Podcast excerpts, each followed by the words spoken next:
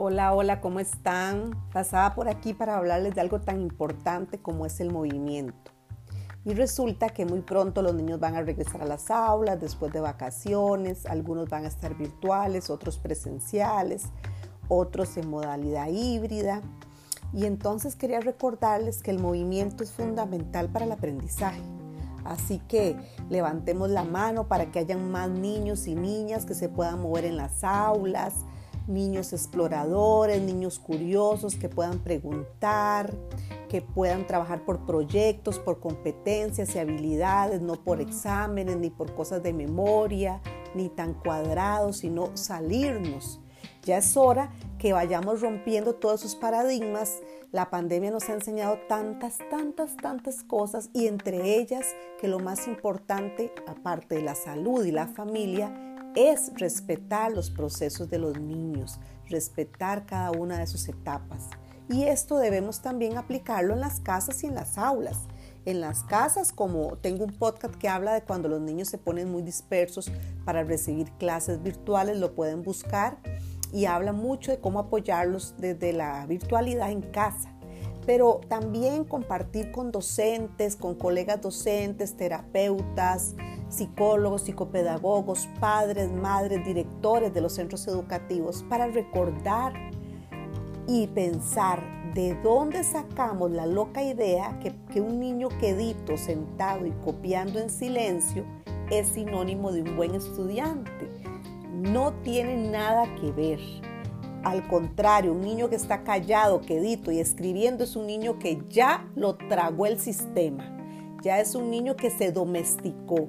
Y la idea aquí es romper esa domesticación. Tenemos el privilegio, por lo menos en nuestro país, en Costa Rica, que los docentes son muy, muy preparados, muy actualizados, con amplia formación académica.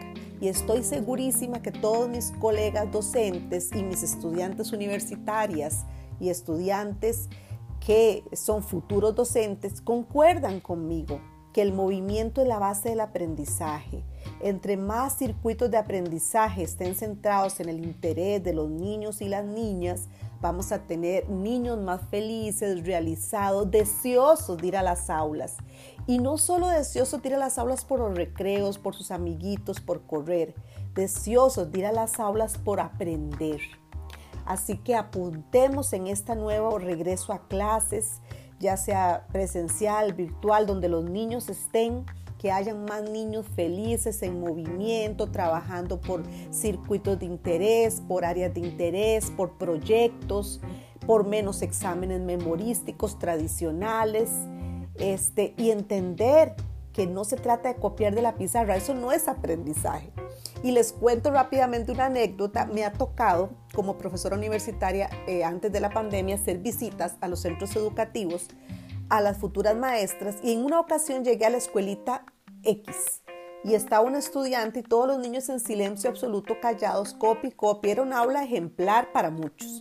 Y yo le pregunté a esta estudiante, digamos que se llama Juanita, Juanita, ¿a qué hora empiezan las clases? Y me dice, profe, pero están copiando. No, corazón, las clases donde el niño aprenda, construya, se mueva, los reality, este, las competencias, el hacer, descubrir el tesoro, morirse de risa, concatenar ideas, aprender a través de la experiencia de ellos.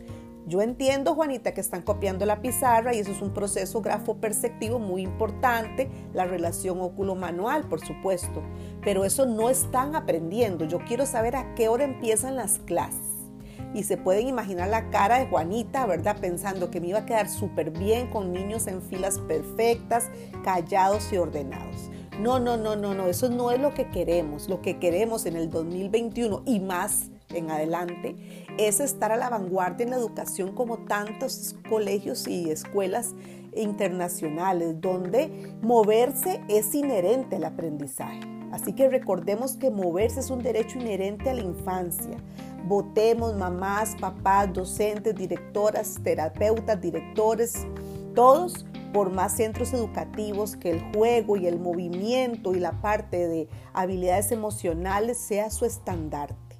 Vamos caminando sin miedo a romper paradigmas obsoletos por menos boletas, menos cosas de memoria, menos niños callados y sentados más conexión, más empatía, más habilidades emocionales, sociales, más movimiento, más juego, más aprendizaje.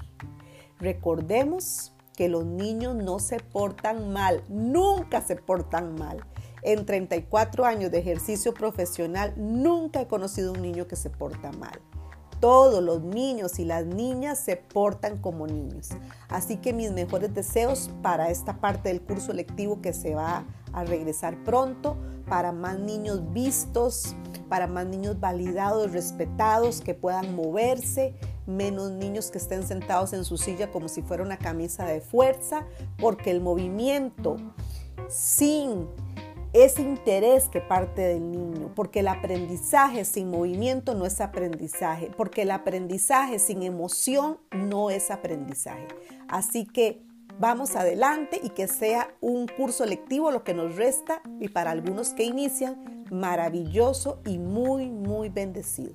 Muchas gracias, gracias por estar aquí, por ponerme un corazoncito en cada podcast, por compartir mis podcasts en sus redes sociales, para que lleguemos a más familias, más docentes, más padres, más madres, más directores, más terapeutas, más seres humanos como usted y como yo, que el estandarte que nos mueve es el amor y el respeto por todos y por supuesto por la infancia y la adolescencia.